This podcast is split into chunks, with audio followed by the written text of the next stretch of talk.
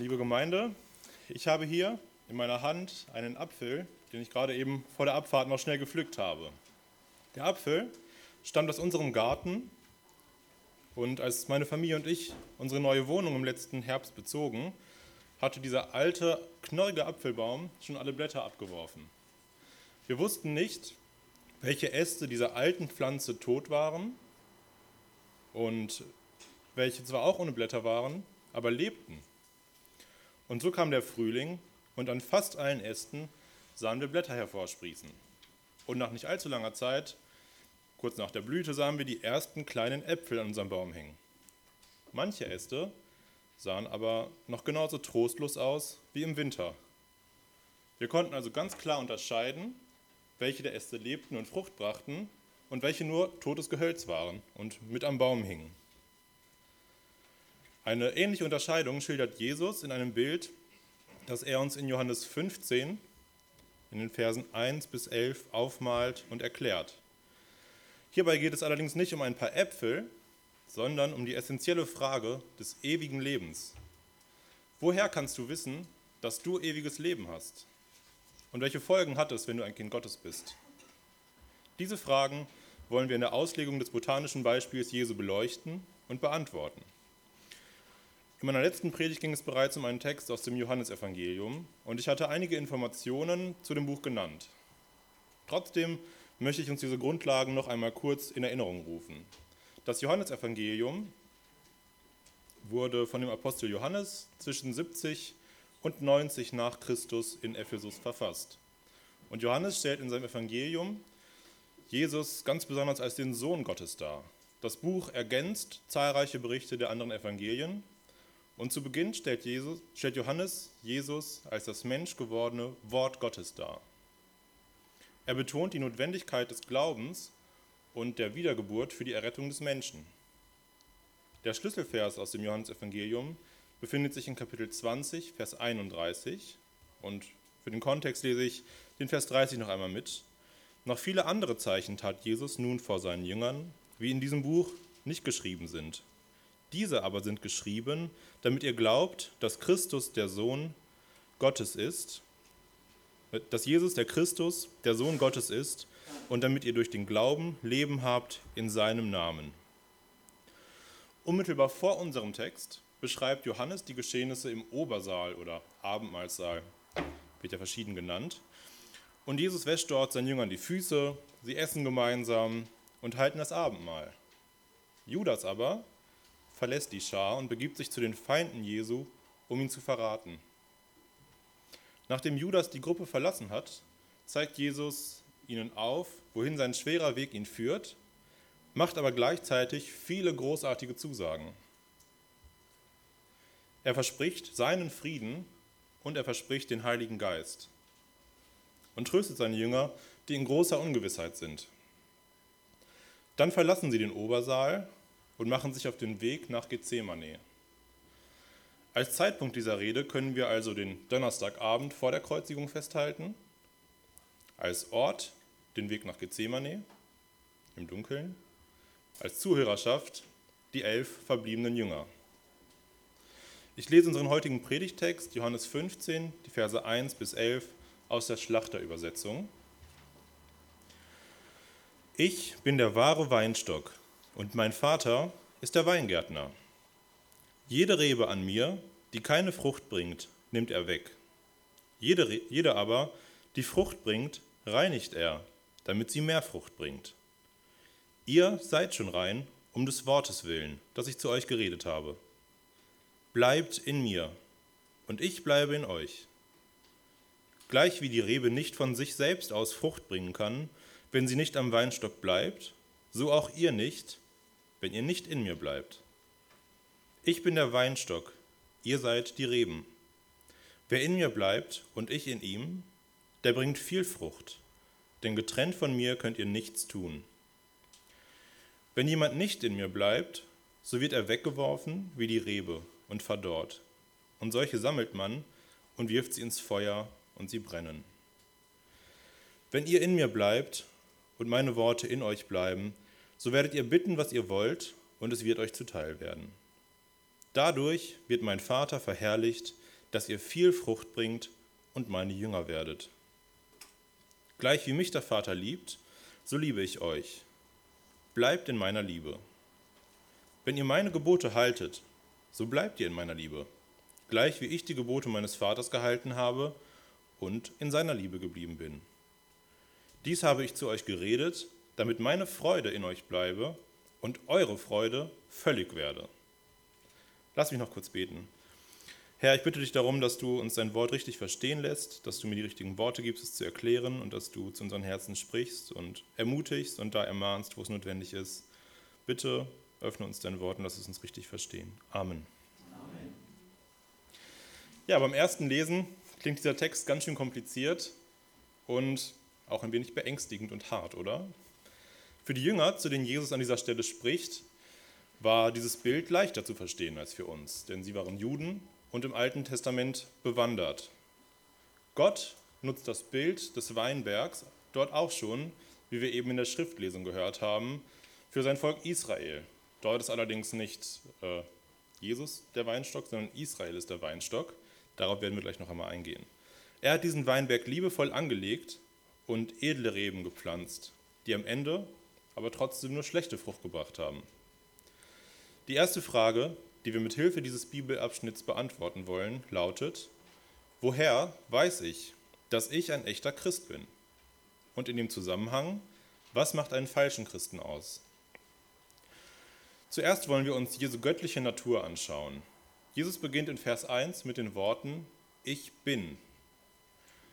Diese Stelle ist das siebte seiner Ich bin-Worte, mit denen er einige seiner Wesenszüge und Eigenschaften in seiner Göttlichkeit darstellt und diese oft auf bestimmte Situationen bezieht, in denen die Jünger es besonders gut verstehen können. So stellt er sich zum Beispiel als der gute Hirte oder als die Tür zum ewigen Leben dar. Jesus nutzt die Formulierung Ich bin, um zu zeigen, dass er selbst Gott ist. Gott selbst hat sich in 2. Mose 3, Vers 14 so vorgestellt. Gott sprach zu Mose, ich bin, der ich bin. Und er sprach, Du, so sollst du zu den Kindern Israels sagen, ich bin, der hat mich zu euch gesandt. Jesus war immer, er ist und er bleibt. Auch an anderen Stellen betont er seine Gottheit.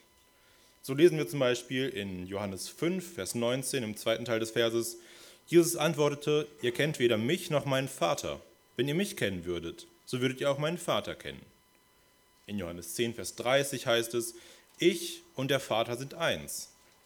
Und in Vers 38 des 10. Kapitels, im zweiten Teil, damit ihr erkennt und glaubt, dass der Vater in mir ist und ich in ihm. Jesus ist Gott und das belegt er immer wieder.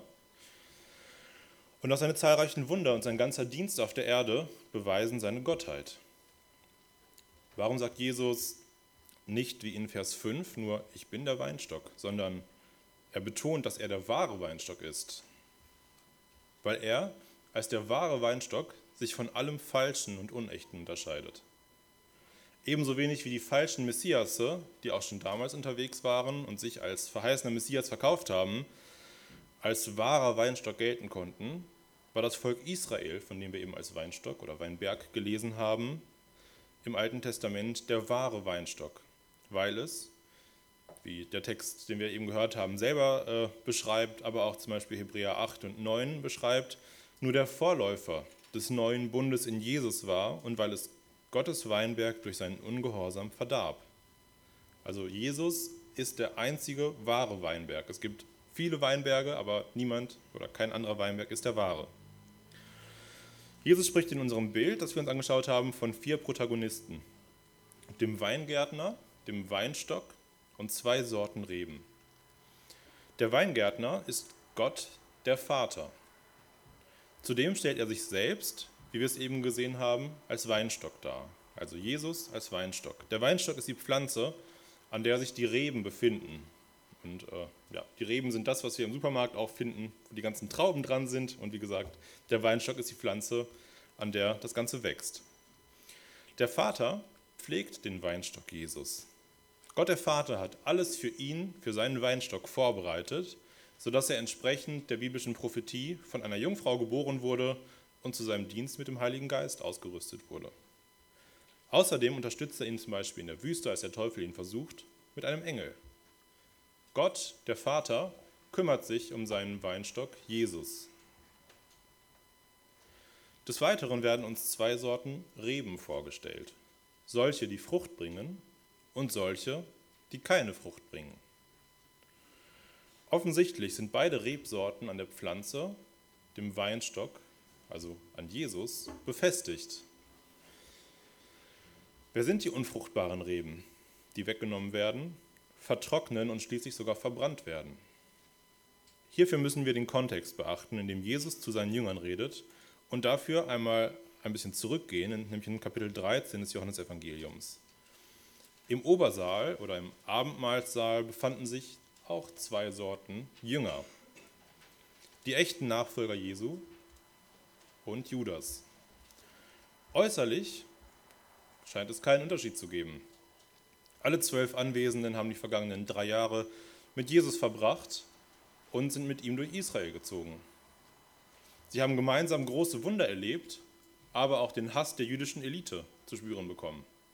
Als Jesus in Kapitel 13, Vers 21 sagt, im zweiten Teil des Verses, Wahrlich, wahrlich, ich sage euch, einer von euch wird mich verraten, lesen wir im darauffolgenden Vers 22, da sahen die Jünger einander an und wussten nicht, von wem er redete. Das ist ein paar Stunden vor der Begebenheit, die wir jetzt betrachten. Die Jünger fragen in Vers 25, auch wieder im zweiten Teil, Herr, wer ist's? Äußerlich war Judas überhaupt nicht als falscher Jünger zu entlarven, sondern er gehörte zu der Gruppe, die sich um Jesus scharte. Hätte man die Jünger gefragt, wer von ihnen keine Frucht bringt, hätte sicherlich keiner sofort auf Judas geschlossen. Vielleicht hätten sie sogar eher auf Petrus getippt, denn schließlich war es Petrus, der mit seinem starken Selbstbewusstsein immer wieder vorpreschte und stolperte. Jeder fragte, Herr, bin ich es? Judas tat, was die anderen taten, und hatte sogar Ansehen und Verantwortung, weil er die Finanzen der Jünger verwaltete. Und trotzdem waren es zwei Sorten Jünger.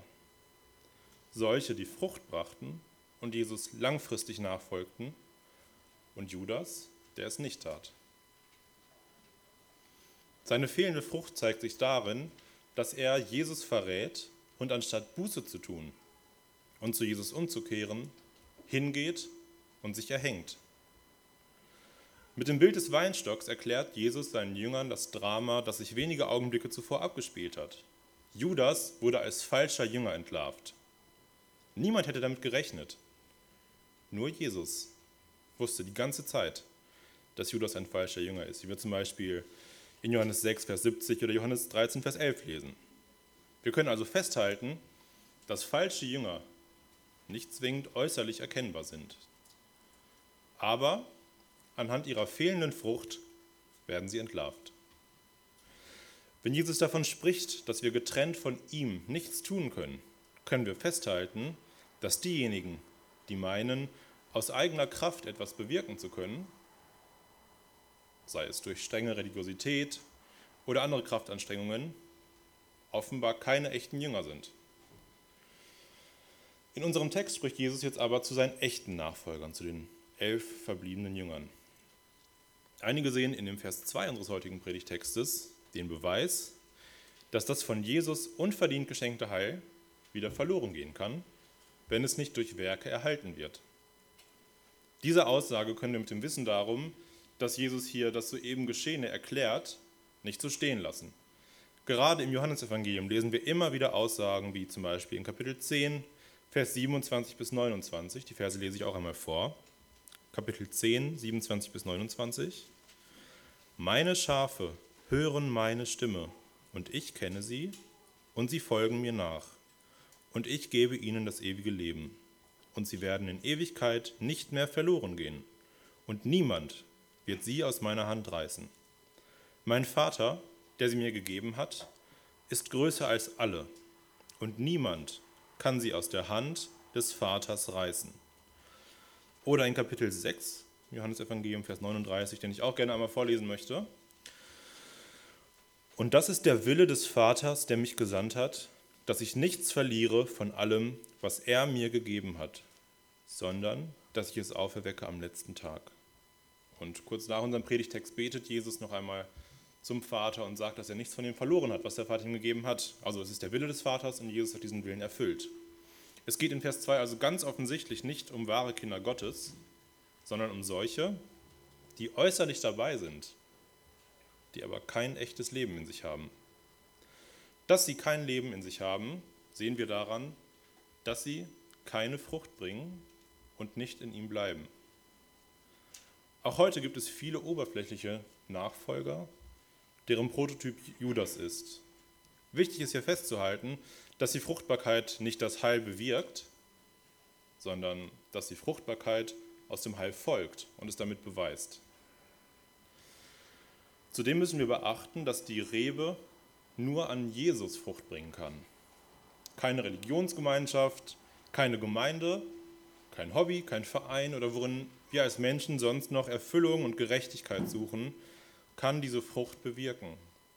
Nur Jesus als Weinstock, der in dem lebendigen Leben, äh, in den lebendigen Reben Frucht bewirkt, macht den Unterschied. Seine Frucht bewirkt eine echte Heilsgewissheit. Das Gleichnis der zwei Bauherren, von denen einer auf Sand und ein anderer auf den Felsen baut, schlägt in eine ähnliche Kerbe. Jesus muss die Grundlage sein. Gleichzeitig ist dieser Abschnitt eine Warnung an die religiösen Juden der damaligen Zeit. Die Zugehörigkeit zu dem Weinberg Israel, von dem wir in der Schriftlesung gehört haben, bedingt keine heilsbringende Zugehörigkeit zu Gott. Israel ist ein verdorrter Weinstock. Der wahre Weinstock ist Jesus. Und nur er gibt Leben und nur er bewirkt Frucht. In Vers 2 sagt Jesus, dass Gott der Weingärtner unfruchtbare Reben entfernt. Und nichts anderes ist von Gott zu erwarten. Als guter Weingärtner wird er nicht dauerhaft zulassen, dass tote, unfruchtbare Reben den guten und lebendigen und fruchttragenden Reben die nötigen Nährstoffe wegnehmen und diese am weiteren Wachstum und Fruchtbringen hindern. So hart die Worte klingen, so klar beschreiben sie, was mit denen passiert, die kein Leben aus Jesus haben. Sie werden weggeworfen, sie verdorren und werden anschließend ins Feuer geworfen, um dort zu brennen. Eine Beschreibung der Hölle, die Jesus immer wieder gebraucht. Woher weiß ich nun, dass ich ein echter Christ bin? Dass ich eine echte, eine fruchttragende Rebe bin? Muss denn wirklich jeder Christ Frucht tragen? Hierzu äußert sich unser Herr ganz klar. Ja, natürlich, denn nur dann weißt du, dass du eine lebendige Rebe, eine fruchttragende Rebe, ein echter Christ bist. Wir erretten uns nicht selbst durch unsere Frucht, aber bestätigen unsere Gotteskindschaft, wie wir es zum Beispiel in Epheser 2, Vers 10 lesen. Denn wir sind seine Schöpfung, erschaffen in Christus Jesus zu guten Werken, die Gott zuvor bereitet hat, damit wir in ihnen wandeln sollen. Wo Gottes Leben ist, werden Früchte sichtbar. Es ist nicht die Erinnerung an irgendeine gesprochene Gebetsformel in irgendeinem besonderen Rahmen, ein gutes Gefühl oder eine individuell begründete Hoffnung, die das Christsein bestätigt. Deine Frucht. Deine Frucht bestätigt dir, dass du zu Jesus Christus gehörst. Jemand verdeutlichte diese biblische Lehre einmal mit der Aussage oder mit dem Beispiel, wenn du jemanden schwer verletzt am Boden liegen siehst und dir nicht sicher bist, ob er lebt, wirst du zuerst nach einem Lebenszeichen suchen. Du wirst ihn nicht nach seiner Geburtsurkunde fragen. Ja, die Geburtsurkunde beweist, dass dieser Mensch mal gelebt hat, aber dass er jetzt gerade lebt, dass er ein lebendiges Wesen ist, das beweist sein Lebenszeichen. Und ja, das können wir hier ähm, als, als Beispiel oder als ähm, Verdeutlichung für das, für das Wort Frucht oder für dieses äh, Hervorbringen der Frucht ansehen. Natürlich ist es wichtig, bezeugen zu können, dass Jesus zu einer bestimmten Zeit seine Rettung und sein Heil geschenkt hat. Aber die Bestätigung der Rettung und des Heils erfolgt durch deine Frucht, durch dein Lebenszeichen. Dass deine Errettung nicht aus deiner Frucht kommt, sondern nur durch diese bestätigt wird, belegt auch Vers 3, wo es heißt, ihr seid schon rein um des Wortes willen, das ich zu euch geredet habe. Gottes Wort die Bibel ist die Grundlage der Reinigung und die Grundlage unseres Glaubens. Auch an anderen Stellen der Bibel lesen wir davon. So zum Beispiel in 1. Petrus Kapitel 1, Vers 23. Denn ihr seid wiedergeboren, nicht aus vergänglichem, sondern aus unvergänglichem Samen, durch das lebendige Wort Gottes, das in Ewigkeit bleibt. Oder in Römer 10, Vers 17. Demnach kommt der Glaube aus der Verkündigung, die Verkündigung aber durch Gottes Wort. Die elf verbliebenen Jünger, zu denen Jesus hier spricht, sind bereits rein durch Gottes Wort. Diese Zusage gilt ebenso für diejenigen, die heute aus Jesus als dem wahren Weinstock leben und Frucht bringen. Ich glaube, nach der Textbetrachtung sind wir uns einig darüber, dass Frucht zwingend notwendig ist, um dich und mich als Jesu Jünger, als echten Christen bezeichnen zu können. Bleibt nur noch eine Frage, was sind denn diese Früchte? Schlag dazu bitte einmal Epheser 5 auf und ich lese äh, die Verse 19 bis 22, wo Paulus aufzählt, was die Werke des Fleisches sind und welche Frucht der Geist des Herrn bewirkt. Epheser 5, 19 bis 22. Offenbar sind aber die Werke des Fleisches, welche sind Ehebruch, Unzucht, Unreinheit, Zügellosigkeit, Götzendienst, Zauberei, Feindschaft, Streit, Eifersucht, Zorn, Selbstsucht, Zwietracht, Parteiungen, Neid, Mord, Trunkenheit, Gelage und dergleichen, wovon ich euch voraussage, wie ich schon zuvor gesagt habe, dass die, welche solche Dinge tun, das Reich Gottes nicht erben werden. Die Frucht des Geistes aber ist Liebe, Freude, Friede, Langmut, Freundlichkeit, Güte, Treue, Sanftmut, Selbstbeherrschung. Dieser Abschnitt zeigt uns, dass die Früchte aus Gott oder aus der Beziehung zu Gott nicht zwingend bestimmte Werke sind und schon gar kein blinder Aktivismus. Auch wenn deine Frucht natürlicherweise in Werken mündet, ist sie vielmehr eine Frage deiner geistlichen Haltung, deiner Motivation, der Grundeinstellung, des richtigen Verlangens, eine Frage deiner Neigungen und deiner Wünsche. Hierbei geht es nicht darum, dass du dir diese Eigenschaften sofort in Perfektion aneignest. Vielmehr geht es darum, dass diese Eigenschaften die dominierende Richtung deines Lebens sind. Diese Frucht bringst nicht du selbst hervor, diese Frucht wirkt der Weinstock in dir, wenn du echtes Leben durch ihn empfangen hast. Die erste Antwort auf unsere Frage, woher weiß ich, dass ich ein echter Christ bin, lautet also, Du bist ein echter Christ, wenn du Frucht bringst. Im Umkehrschluss musst du deine Beziehung zum Herrn ernsthaft hinterfragen, wenn du in deinem Leben gar keine Frucht siehst. Es geht in Vers 2 zunächst nicht um die Menge oder Größe der Frucht. Klar wird nur, dass es solche gibt, die Frucht bringen und solche, die keine Frucht bringen. Unser Text liefert uns eine weitere Antwort auf die Frage, woher weiß ich, dass ich ein echter Christ bin? In Vers 4 lesen wir nämlich, bleibt in mir und ich bleibe in euch. Gleich wie die Rebe nicht von sich selbst aus Frucht bringen kann, wenn sie nicht am Weinstock bleibt, so auch ihr nicht, wenn ihr nicht in mir bleibt. Und in Vers 6 heißt es, wenn jemand nicht in mir bleibt, so wird er weggeworfen wie die Rebe und verdorrt. Und solche sammelt man und wirft sie ins Feuer und sie brennen.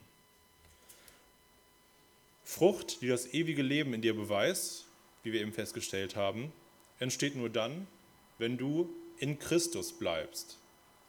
Die Erfahrung, dass Judas nicht in Christus geblieben ist, schreibt Johannes, der Autor dieses Textes, unter anderem in seinem ersten Brief, Kapitel 2, Vers 19 nieder.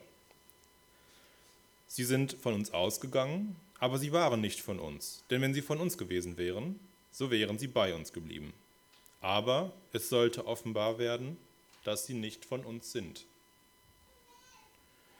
Da ist zum einen das Wort bleiben. Keine Macht von außen kann uns von Jesus trennen, wenn wir wirklich zu Jesus gehören, wie uns unter anderem Paulus in Römer 8 deutlich macht. Zum anderen ist das Entscheidende, in Christus. Kein Kulturprotestantismus, keine Kirche, kein Kleidungsstück, kein Regelkatalog, keine Ideologie, keine Partei kann Jesus Christus ersetzen. Bleibe in Christus. Das ist der zweite Beweis, dass du ein echter Christ bist. Wie wir bereits zuvor gesehen haben, ist es Jesus, der seine Nachfolger bewahrt und festhält. Wir können uns also nicht selbst an ihm als Weinstock festhalten. Und trotzdem ermahnt und warnt der Text. Er ermahnt zur Aktivität und dazu, in Christus zu bleiben und aktiv an ihm festzuhalten. Ähnlich wie bei der Frage nach der Verantwortung des Menschen für sein Heil und die Erwählung durch Gott sehen wir hier einen Spannungsbogen. Gott ist es, der die guten Werke und Früchte bewirkt und der uns festhält. Nichts, nichts kann uns von Gott trennen. Und dennoch rief Jesus seinen Jüngern damals zu und ruft es auch uns heute zu, bleibt in mir. So wie Paulus über die Maßen bis zur völligen Erschöpfung arbeitete und das Christenleben als einen Lauf bezeichnet, als einen Kampf um den Siegespreis, dürfen wir diese Ermahnung annehmen. Sei gewiss, dass Gott dich hält. Bleibe aber dennoch standhaft, halte durch und sei gehorsam. Denn dadurch beweist du dein Heil. Wir joggen nicht, sondern wir laufen. Der Text ist eine Warnung für diejenigen, die mit dem Gedanken spielen, Christus den Rücken zuzukehren. Denn wenn du das tust, beweist du damit, dass du keine lebendige Rebe am Weinstock Jesus bist. Deine Zukunft sieht so aus, dass du entfernt und ins Feuer geworfen wirst. Gleichzeitig ist der Text eine riesige Ermutigung, denn wenn du Früchte in deinem Leben siehst, und in Jesus bleibst, bist du eine lebendige Rebe und Jesus lebt in dir. Für alle Zeit. Vers 4 beschreibt dieses große Wunder und diese herrliche Zusage, bleibt in mir und ich bleibe in euch. Verstehst du, was das bedeutet? Das in ihm bleiben beweist deine Zugehörigkeit zu Gott und ist damit verbunden, was wir in Kapitel 14, Vers 23 lesen. Jesus antwortete und sprach zu ihm, wenn jemand mich liebt, so wird er mein Wort befolgen und mein Vater wird ihn lieben und wir werden kommen und Wohnung bei ihm machen. Der heilige dreieinige Gott wohnt in dir, wenn du zu ihm gehörst und an ihm festhältst. Du bist der Tempel des lebendigen Gottes. Was für eine Zusage. Damit sind wir am Ende unseres ersten Punktes und wissen nun, dass Christsein sich in der Frucht und im Ausharren beweist. Ist es nicht gegeben, ist es mehr als fraglich, sich als Christ zu bezeichnen. Gehen wir damit zu dem zweiten Punkt über und beschäftigen uns mit der Frage, welche Folgen hat es, wenn ich ein Kind Gottes bin? Unser Predigtext bietet eine ganze Auflistung an Verheißungen für die, die bleiben. Die erste Folge haben wir eben beleuchtet. Gott selbst wohnt in dir. Du kannst dir deines Heils sicher sein, denn, wie wir auch gelesen haben, Gott bleibt in dir. Eine weitere schmerzhafte Folge finden wir in dem zweiten Teil des zweiten Verses. Jede Rebe aber, die Frucht bringt, die reinigt er, damit sie mehr Frucht bringt. Wenn die Antwort auf die Frage, ob du ein echter Christ bist, ja lautet, kannst du dich auf diese Reinigung einstellen. Die echten, die fruchtbaren Reben werden gereinigt, um noch produktiver zu sein. Damit ist die Beschneidung der Pflanze gemeint. Gott, der Weingärtner, dein Weingärtner, arbeitet mit einem Messer an dir, damit du eine fruchtbare Rebe bist. Er entfernt alles Störende und formt dich als seine Rebe dadurch. Was ist denn dieses Störende und der wilde Wuchs, den Gott entfernt? Das ist alles, was dich daran hindert, fruchtbar zu sein. Das ist natürlich zum einen die Sünde. Gott gibt dir Sündenerkenntnis und schenkt Veränderung.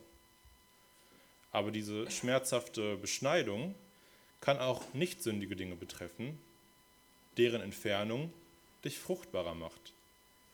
Wie tut Gott das? Gott kann es durch Krankheit tun, durch den Verlust deiner Arbeit, deines Ansehens, deiner Güter oder sogar eines lieben Menschen, durch zerbrechende Freundschaften, durch Versagen, Verfolgung oder Enttäuschung. Und es kann extrem schmerzlich sein, mal emotional und manchmal physisch. Wenn wir in dieser Krise stecken, kann es extrem hart sein, aber in dem Wissen, dass Gott die Reinigung seiner fruchtbaren Reben ankündigt, kannst du mutig nach vorne schauen und Gott dafür danken. Freu dich, denn Gott arbeitet daran, dass du noch mehr Frucht bringen kannst. Bedenke, dass Gott jeden züchtigt, den er annimmt, weil er dich als sein echtes Kind liebt. Die beschriebenen Leiden sind aber nicht das Messer selbst, sondern das Messer, so lesen wir in Vers 3, ist das Wort. Denn durch das Wort sind wir rein. Das Wort korrigiert, das Wort scheidet und schneidet und es überführt. Die eben beschriebenen äußeren Probleme bereiten dich vor, aber Gottes Messer, sein Wort, verändert. Je mehr du dich mit Gottes Wort beschäftigst, umso mehr kann Gott dich in Form bringen, auch wenn es schmerzhaft ist. Aber nicht zu deiner eigenen Ehre, sondern damit du mehr Frucht bringst. So spricht Jesus in Vers 5 nicht mehr nur von Frucht, sondern von viel Frucht. Auch in Vers 8 spricht er von viel Frucht. Eine weitere Folge deiner Gotteskindschaft finden wir in Vers 7. Wenn ihr in mir bleibt und meine Worte in euch bleiben, so werdet ihr bitten, was ihr wollt, und es wird euch zuteil werden. Gebetserhörung. Dieses Versprechen gilt, wie wir hier sehen, nur für echte Kinder Gottes. Durch diese Welt schwirren zahlreiche Gebete. Manch einer bittet Gott um Hilfe in Notlagen oder vor schweren Prüfungen. Manch einer betet auswendig gelernte Gebete, ohne ein Kind Gottes zu sein. Gott kann diese Gebete erhören und Gott tut es auch immer wieder. Aber das Versprechen der Erhörung gilt nur für die echten Kinder Gottes. Eine einzige Ausnahme gibt es, nämlich das Gebet um echte Buße und neues Leben. Die Voraussetzung dafür, dass diese Verheißung für dich gilt, finden wir auch in Vers 7. Du musst in Jesus bleiben und sein Wort in dir. Das ist die Voraussetzung für die Gebetserhörung. Aber was heißt das in diesem Zusammenhang? Das bedeutet, dass du in Gottes Rahmen betest. Und um seinen Rahmen, das heißt seinen Willen und sein Wesen zu kennen, musst du sein Wort kennen. Jesus spricht hier nicht von einem Blankoscheck für Gebetserhörungen, wenn wir am Ende des Gebets die Formel in Jesu Namen aufsagen, sondern es bedeutet, alles eigene hinten anzustellen und Gottes Rahmen zu beachten. So wie Paulus in 2. Korinther 10, Vers 5 davon spricht, jeden eigenen Gedanken gefangen zu nehmen, stellen wir uns im Gebet unter Gottes Rahmenbedingungen. So haben wir die Verheißung, dass alle unsere Gebete erhört werden. Eine weitere Folge deiner Gotteskindschaft ist die Verherrlichung, der Lobpreis Gottes. Diese wird in Vers 8 beschrieben. Und damit ist natürlich nicht gemeint, in Ekstase christliche Phrasen zu wiederholen und sich selber emotional aufzuputschen, sondern, ich lese Vers 8, dadurch wird mein Vater verherrlicht, dass ihr viel Frucht bringt und meine Jünger werdet. Gott wird verherrlicht, wenn du viel Frucht bringst. Denn dadurch zeigt sich seine göttliche Macht. Er macht aus Toten eine lebendige Rebe, die Frucht bringt und Eigenschaften und Prioritäten entwickelt, die dem eigentlichen bösen menschlichen Wesen widersprechen. Neben dem Lobpreis Gottes durch die Frucht in deinem Leben erkennst du in deinem Bibelstudium Gottes Wesen und liest von, dein, von seinen Taten, was zum echten Lobpreis Gottes führt. Dazu kommt, dass Gott dadurch verherrlicht wird, dass wir, wie wir hier lesen, Jesu Jünger werden. Hiermit ist nicht nur die Zugehörigkeit zu Jesus gemeint, sondern der Prozess, in dem wir Jesus ähnlicher werden, im Gehorsam und im Verständnis wachsen und durch Ausharren die Jüngerschaft unter Beweis stellen. Also er redet hier ja zu seinen Jüngern, es geht aber darum, dass sie Jünger werden. Also es ist ein fortlaufender Prozess, in dem ähm, in dem Jesus an seinen Jüngern arbeitet und sie ihm immer ähnlicher macht. Übrigens ist auch das Lob Gottes durch unsere Worte eine Frucht und damit ein Beweis für die echte Gotteskindschaft. In Hebräer 13, Vers 15 lesen wir, durch ihn lasst uns nun Gott beständig ein Opfer des Lobes darbringen, das ist die Frucht der Lippen, die seinen Namen bekennen. Durch dein Bekenntnis des Namens Gottes opferst du Lob und bist fruchtbar für deinen Herrn.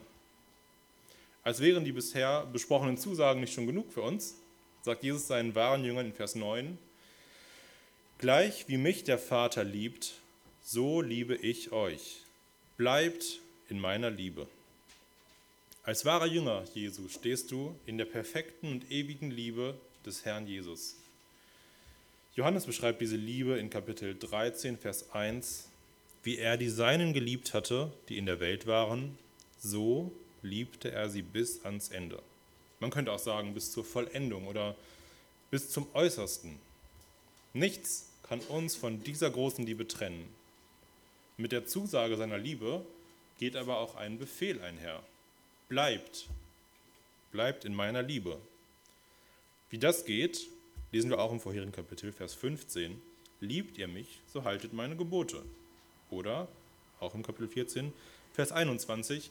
Wer meine Gebote festhält und sie befolgt, der ist es, der mich liebt. Wer aber mich, wer aber mich liebt, der wird von meinem Vater geliebt werden, und ich werde ihn lieben und mich ihm offenbaren. Und auch in unserem Predigtext selbst, in Vers 10, lesen wir, wenn ihr meine Gebote haltet, so bleibt ihr in meiner Liebe, gleich wie ich die Gebote meines Vaters gehalten habe und in seiner Liebe geblieben bin. Du kommst Jesu Aufforderung, in seiner Liebe zu bleiben nach, wenn du seine Gebote hältst. Jesus selbst war seinem Vater absolut gehorsam. Je mehr du Jesus im Gehorsam nachfolgst, desto mehr von seiner Liebe und der Liebe des Vaters wirst du in deinem Leben erfahren. Wahres Christsein hat noch viele, viele weitere Auswirkungen. Unser Predigtext selbst geht aber nur noch auf eine weitere ein, die wir uns noch anschauen wollen. Nämlich Vers 11. Dies habe ich zu euch geredet, damit meine Freude in euch bleibe und eure Freude völlig werde. Jesus schenkt echte, vollkommene Freude. Das Bild des Weinstocks, so ernst und bedrohlich die Beschreibung der fruchtlosen Reben, die abgehauen und ins Feuer geworfen werden, auch klingen mag, und so ernst sie auch ist, hat das Ziel, unsere Freude völlig zu machen. Wenn du weißt, dass du ein echtes Gotteskind bist, hast du jetzt schon eine große Freude, die aber auch ewig ist, wie Jesus es im darauffolgenden Kapitel in Johannes 16, Vers 22 beschreibt. So habt ihr nun Traurigkeit, ich werde euch aber wiedersehen und dann wird euer Herz sich freuen und niemand soll eure Freude von euch nehmen. Jesus verspricht Freude jetzt, auch wenn sie manchmal noch mit Traurigkeit und anderen Widrigkeiten verbunden ist, aber er verspricht uns auch eine ewige Freude. Ich fasse noch einmal zusammen. Wir haben uns die Frage gestellt, woher weiß ich, dass ich ein echter Christ bin? Dabei haben wir gesehen, dass du nur ein echter Christ bist, wenn du Frucht bringst und in Jesus bleibst. Jesus ist der einzige wahre Weinstock. Wenn das in deinem Leben nicht der Fall ist, hängst du äußerlich am Weinstock, bringst du aber keine Frucht und zeigst damit, dass du kein echtes Leben hast. Wenn das so ist, dann liest Gottes Wort und lerne Jesus persönlich kennen. Kannst du dich selber zu den guten Reben zählen, weil du in Jesus bist und bleibst und Frucht bringst, so kannst du dich freuen, dass der Schöpfer des Himmels und der Erde persönlich in dir wohnt. Und das für alle Zeit. Anschließend haben wir die Folgen betrachtet. Also erstmal die Kennzeichen, dann die, Freude, die Folgen, die ein echtes Christsein mit sich bringt und haben gesehen, dass Gott selbst dauerhaft in dir wohnt und du dadurch echte Heilssicherheit haben kannst. Er arbeitet an dir, er reinigt dich, was schmerzhaft ist, aber noch mehr Frucht hervorbringt. Er hat versprochen, deine Gebete zu erhören, die du in seinem Namen bittest. Wenn du zu ihm gehörst, liebt Jesus dich und gibt dir echte, vollkommene Freude, die ewig bleibt. Zum Abschluss lese ich uns den Psalm 1 vor, der das Gesagte noch einmal wunderbar zusammenfasst und verdeutlicht. Psalm 1 ab Vers 1. Wohl dem, der nicht wandelt nach dem Rat der Gottlosen, noch tritt auf den Weg der Sünder, noch sitzt, wo die Spötter sitzen, sondern seine Lust hat am Gesetz des Herrn und über sein Gesetz nachsinnt Tag und Nacht. Der ist wie ein Baum, gepflanzt an Wasserbächen, der seine Frucht bringt zu seiner Zeit, und seine Blätter verwelken nicht, und alles, was er tut, gerät wohl. Nicht so die Gottlosen, sondern sie sind wie Spreu, die der Wind verweht. Darum werden die Gottlosen nicht bestehen im Gericht, noch die Sünder in der Gemeinde der Gerechten. Denn der Herr kennt den Weg der Gerechten, aber der Weg der Gottlosen führt ins Verderben. Amen.